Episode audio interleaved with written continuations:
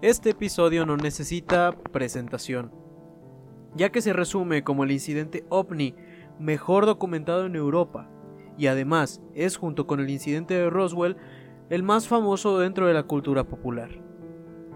De antemano te quiero pedir una disculpa si se torna largo o corto el episodio, o si lo subí un día después. Al chile se me olvidó y con las tareas de la universidad, eh, bueno, tú me entiendes. Bueno, Bienvenido al caso del incidente ovni de Rendlesham Forest. El incidente ovni del Rendlesham Forest es el nombre dado a una serie de denuncias de avistamientos de luces inexplicables y del aterrizaje de un objeto volador no identificado en el bosque de Rendlesham, en Suffolk, Inglaterra, a finales de diciembre de 1980. Es tal vez el más famoso caso ovni que pudo haber sucedido en Gran Bretaña y figura entre los más conocidos acontecimientos de la ufología en el mundo. Se ha comparado con el incidente de Roswell en los Estados Unidos. De hecho, se denomina comúnmente como el Roswell de Gran Bretaña o el Roswell inglés. Tras este evento, el Ministerio de Defensa de Gran Bretaña negó que fuera una amenaza para la seguridad nacional y afirmó que por lo tanto nunca se investigó como una cuestión de seguridad. Más tarde, las pruebas indicaron que existía un importante dispositivo del Ministerio de Defensa sobre el tema, y esto llevó a las quejas de un supuesto encubrimiento. Algunos interpretan esto como parte de un patrón de supresión de información relativa a la verdadera naturaleza de los objetos voladores por parte de ambos gobiernos, el de Estados Unidos y el británico, que esto llega a la conspiración del ocultamiento extraterrestre. Sin embargo, cuando el expediente se dio a conocer en el año de 2001, se convirtió en su mayor parte en archivos de la correspondencia interna y las respuestas a las preguntas del público. El bosque de Rendlesham o Rendlesham Forest es propiedad de la Comisión Forestal y consta de aproximadamente 15 kilómetros cuadrados de plantaciones de corníferas frondosas intercalados con cinturones de páramos y zonas de humedales. Se encuentra en el condado Suffolk, cerca de 8 millas de distancia al este de la ciudad de Ipswich, en Gran Bretaña. Este incidente se produjo en las proximidades de dos bases militares, actualmente abandonadas. Estas eran el RAF Bentwaters que está situada justo al norte del bosque, y el RAF Woodbridge, que se extiende en el bosque desde el oeste. En este momento ambas estaban siendo utilizadas por la Fuerza Aérea de los Estados Unidos y estaban bajo el mando del comandante del, ala, coronel Gordon E. Williams. La base era dirigida por el comandante Cole Ted Conrad y en su adjunto era el teniente coronel Charles E. Halt. Es justamente Halt quien describe la nota al Ministerio de Defensa sobre el incidente y su participación personal en la segunda noche de los avistamientos, lo cual le ha dado credibilidad a este caso. Los principales acontecimientos del incidente, incluyendo el supuesto aterrizaje de un ovni, tuvieron lugar en el bosque, casi a una milla al este de la puerta este de la base RAF Woodbridge. El faro de Orford Ness que los críticos identifican como las luces vistas fuera de la costa por los miembros del Ejército del Aire, se encuentra a 5 millas más al este de esta localidad. Bueno, alrededor de las 3 horas del 26 de diciembre de 1980, una patrulla de seguridad cerca de la puerta este del RAF Woodbridge informó acerca de ciertos objetos voladores no identificados. Los militares inicialmente pensaron que se trataba de un avión derribado, pero al entrar al bosque para investigar, vieron una gran cantidad de extrañas luces en movimiento a través de los árboles, así como una luz brillante de un objeto no identificado. Poco después de las cuatro horas, fue llamada a escena la policía local, pero se informó solo que las luces que se podían ver eran las de los Fornés, a algunas millas de distancia de la costa. Algunos de los aviadores afirmaron haber visto un objeto metálico cónico, suspendido en una niebla del color amarillo, cernido sobre un claro de los árboles, con un palpitante círculo de luz azul y roja. Un testigo afirma haber visto un tren de aterrizaje triangular bajo el objeto. Los militares afirmaron además que el objeto parecía tener conciencia de su presencia, por lo que se alejó de ellos, obligándolos a darle caza. Más tarde los militares se habían encontrado en un estado de aturdimiento. Algunos informes afirman que los animales de granja y domésticos se mostraban en un estado de pánico y de miedo. Los aviadores fueron interrogados, presuntamente amenazados y obligados a firmar documentos en los que jurarían silencio. Algunos incluso afirmaron haber sido obligados a firmar un documento ratificando que el ovni era solo un faro. Algunos informes sugieren que se les ordenó permanecer tranquilos, con la advertencia de que, y cito, las balas son baratas. El teniente coronel Halt, sin embargo, afirmó en una entrevista de 2008 al canal de noticias CNN que, que hasta el día de hoy no ha sido posible desclasificar información sobre el incidente.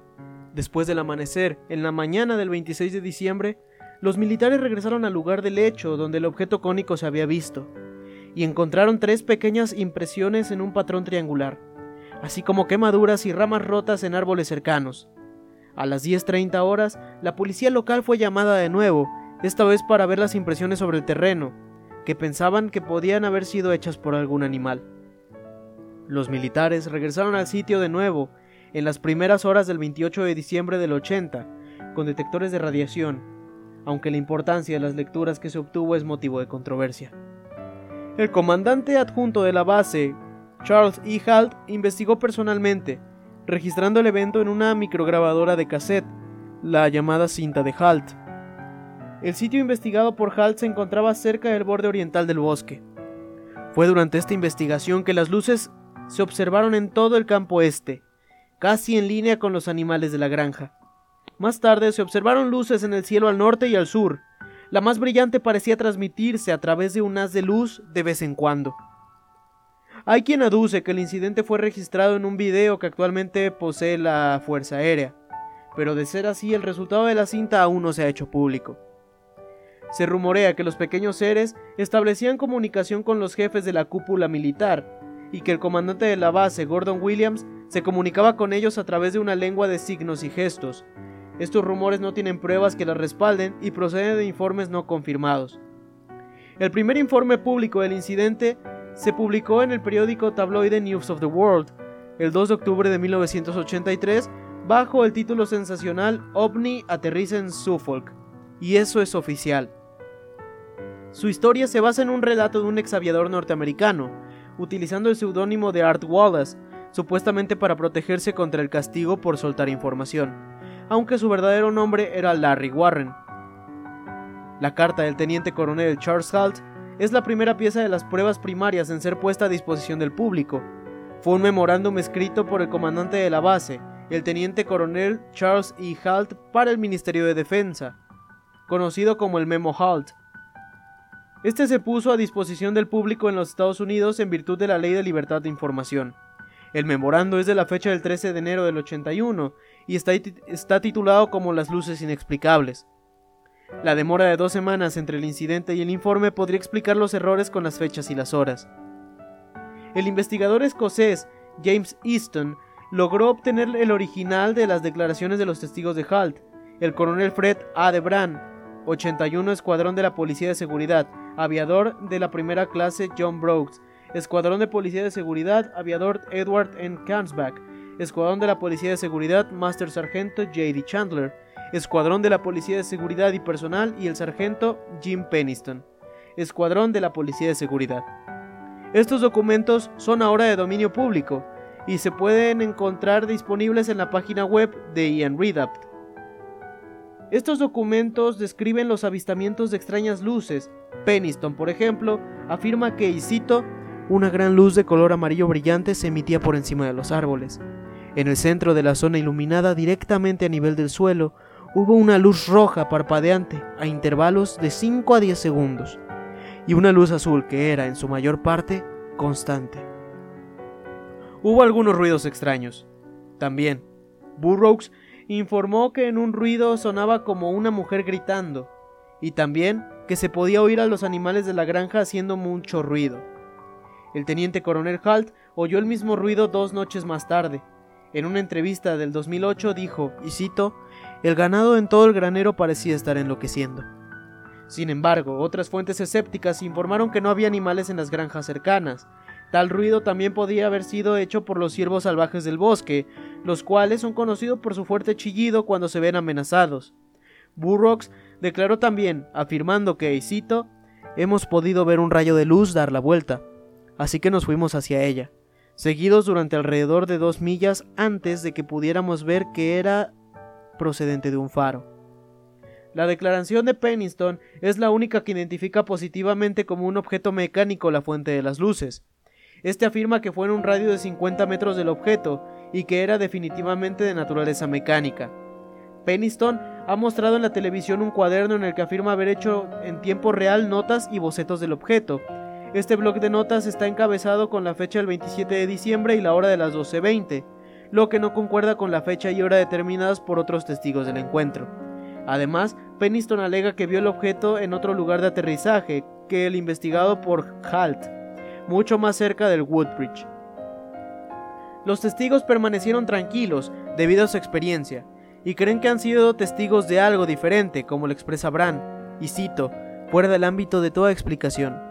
Además, en 1984, la copia de lo que se conoce como la cinta HALT cayó en manos de investigadores. Lamentablemente, debido a la estática y el hecho de que la cinta había sido copiada en una máquina antigua, una gran parte de sus conversaciones de fondo no se puede discernir. El Sci-Fi Channel adquirió la grabación original, que documentó el teniente coronel Halt y su patrulla al investigar un avistamiento ovni en Rendlesham Forest en diciembre del 80. Esta cinta revela mucho más que las conversaciones, pero lamentablemente hay sonidos y charlas de fondo que podrían no ser oídos por la mala calidad de la cinta. Esta cinta ha sido transcrita por el investigador Ian Radapt, que incluye un enlace a una descarga de audio. Si encuentro la cinta en buena calidad, les prometo que la subo a Facebook. Suffolk tiene un registro, de fecha del 26 de diciembre, de un informe de la aplicación de la ley de escritorio Woodbridge, declarando que, y cito, tenemos una observación inusual de algunas luces en el cielo. Hemos enviado algunos soldados desarmados para investigar. Estamos persuadidos actualmente que se trataría de un ovni. La policía investigó este informe y el resultado se registra de la siguiente forma, y cito, Control del tráfico aéreo de West Dayton controlados. No tenía conocimiento de las aeronaves. Informes recibidos de los fenómenos aéreos en el sur de Inglaterra durante la noche.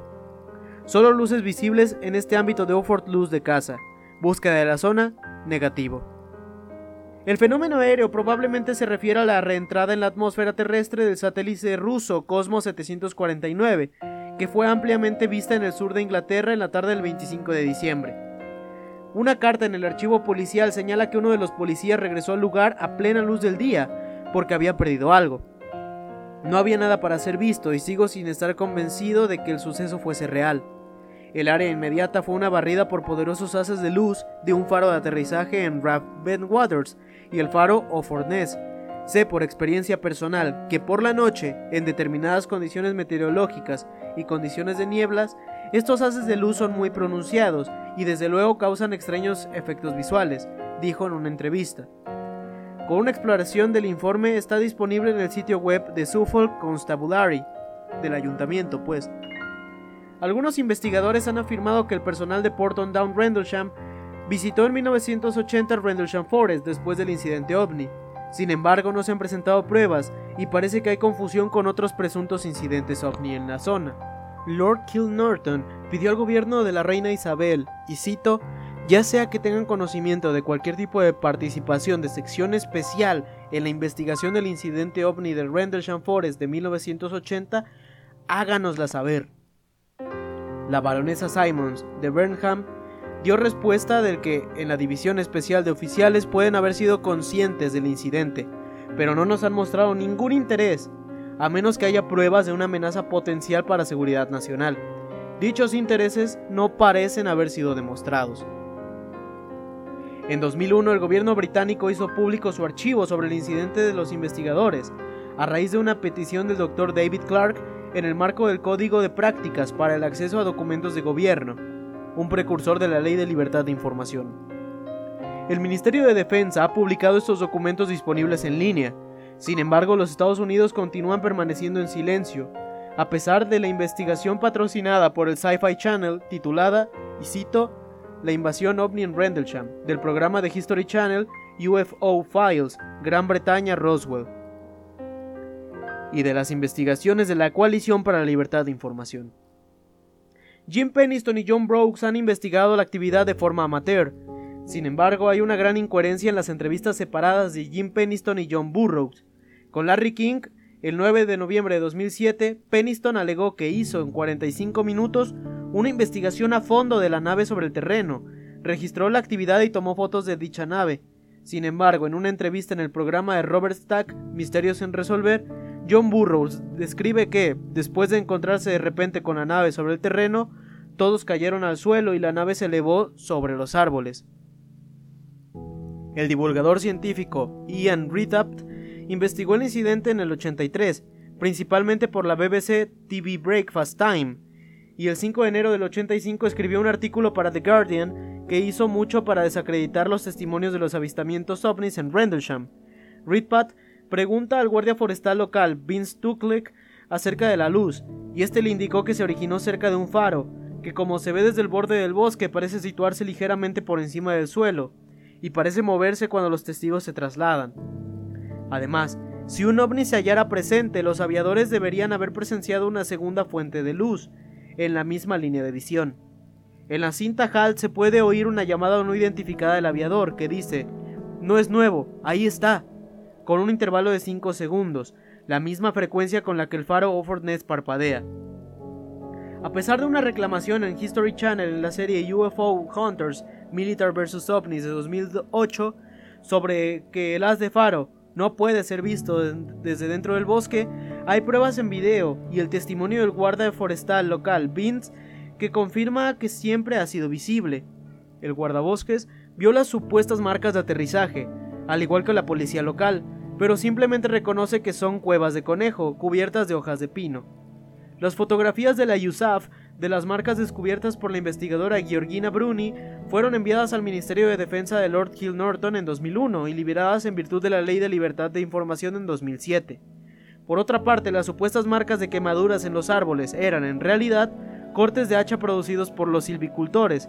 Se indica que los árboles estaban listos para ser talados. Para hacer más difícil la aceptación del presunto avistamiento ovni, un meteoro, casi tan brillante como la luna llena, fue descubierto en el sur de Inglaterra exactamente en el momento de los informes iniciales del aterrizaje de un brillante objeto en el bosque. Según el doctor John Mason, que recoge informes de avistamientos de meteoritos en la Asociación Astronómica Británica. Crucial para la evidencia es la interpretación de los niveles de radiación en el área, lo que se oye claramente en la cinta HALT. Expertos del Centro Nacional de Protección Radiológica del Reino Unido han señalado que el equipo utilizado para esta medición no tenía por objeto medir la radiación de fondo, y por tanto las lecturas en el extremo inferior de la escala de medición no tienen sentido alguno. Stuart Campbell propone una explicación alterna. Está de acuerdo con la explicación de que el incidente comenzó con el avistamiento de una bola de fuego, que fue interpretado por los guardias en la base como la caída de un avión en llamas en un cercano bosque. De hecho, habría sido a cientos de kilómetros de distancia sobre el Mar del Norte. Campbell sostiene que el objeto visto posteriormente por Halt y sus hombres era el Shipwalk Lightship, y que la supuesta nave espacial era en realidad alguno de los planetas brillantes. Campbell es crítico en su estimación de la capacidad de la USAF y de su equipo. Otra teoría es que el incidente fue una falsa alarma. La BBC informó que un ex policía de seguridad de los Estados Unidos Kevin Conde reivindicó la responsabilidad por la creación de extrañas luces en el bosque, al conducir un vehículo de la policía cuyas luces había modificado. Conde ha retirado la reclamación de que fuera responsable del incidente. Creo que realicé mi truco durante un ejercicio. Nosotros no tuvimos ejercicios durante las vacaciones de Navidad, que fue cuando se produjeron los avistamientos de los ovnis. Este es un fuerte indicio de que mi truco no es la fuente de este incidente específico. Sin embargo, sigue siendo posible que las luces de color vistas en el bosque en la primera noche del incidente se debieran a una falsa alarma por un autor que nunca se ha presentado. Otras explicaciones para el incidente han, concluido un satélite espía soviético derribado por un accidente nuclear. La tala de los bosques de Rendlesham Forest, en los que se avistó el OVNI, ha hecho que el bosque se vea muy diferente como aquella noche. La gran tormenta del 87 causó una gran destrucción de árboles, y la Comisión Forestal emprendió un gran programa masivo de replantación. Sin embargo, algunos de los lugares asociados con el supuesto incidente están todavía bien definidos, y la Comisión Forestal ha marcado un sendero, el OVNI Trail, para senderistas, que incluye los principales lugares como el claro pequeño donde el objeto supuestamente aterrizó. Al comienzo del sendero OVNI existe una gran forma triangular de metal, Cuenta con un mapa del bosque, con indicaciones claras de los ovnis, y el sendero ofrece un relato básico de lo que ocurrió, aunque con una fecha errónea para la observación inicial. Y cito, en diciembre de 1980 se produjeron varios avistamientos de ovni en Rendlesham Forest. Muchos piensan que estos misteriosos acontecimientos son los incidentes ovni más importantes que hayan ocurrido en el Reino Unido. Durante la noche del 26 de diciembre, un residente de Sudburn, un pueblo a unas seis millas al noreste de Rendlesham Forest, informó de una misteriosa forma, como un hongo, en el cielo por encima de su jardín. Más tarde esa misma noche, dos policías de la USAF, en la puerta este de la base RAF Woodbridge, observaron también luces inusuales en el bosque, y se les dio permiso para investigar. Lo que informaron fue muy extraño. En esta época se encontraba en pleno apogeo la Guerra Fría, y debido a la delicada situación militar del momento, el incidente fue notificado oficialmente a las autoridades militares por el comandante adjunto de la base, el teniente coronel Charles Halt, de la USAF. No hay, por supuesto, prueba tangible de un ovni sobre el terreno. No se encontraron desechos, aparte de algunas ramas rotas de las copas de los árboles. No obstante, podemos juntar, entre transcripciones y grabaciones que se tomaron en el momento, una intrigante escena. Con esto, terminamos el episodio de esta semana, el cual espero que en la medida de lo posible hayas disfrutado. Una vez más, perdóname por haberlo subido jueves. Hoy es miércoles y lo estoy grabando. Algo cansado, ¿verdad? Por lo cual, si, el episodio no fue de tu agrado, te pido perdón. Hay 40 anteriores que puedes disfrutar. Bueno, compártelo si te gustó, de todas formas. No olvides seguir nuestras redes sociales, en Facebook e Instagram, como te lo cuento el podcast. Yo soy Uri Sumaya y te veo la próxima semana con la historia de la abducción del matrimonio de los Hill. Aquí en Te lo cuento el podcast.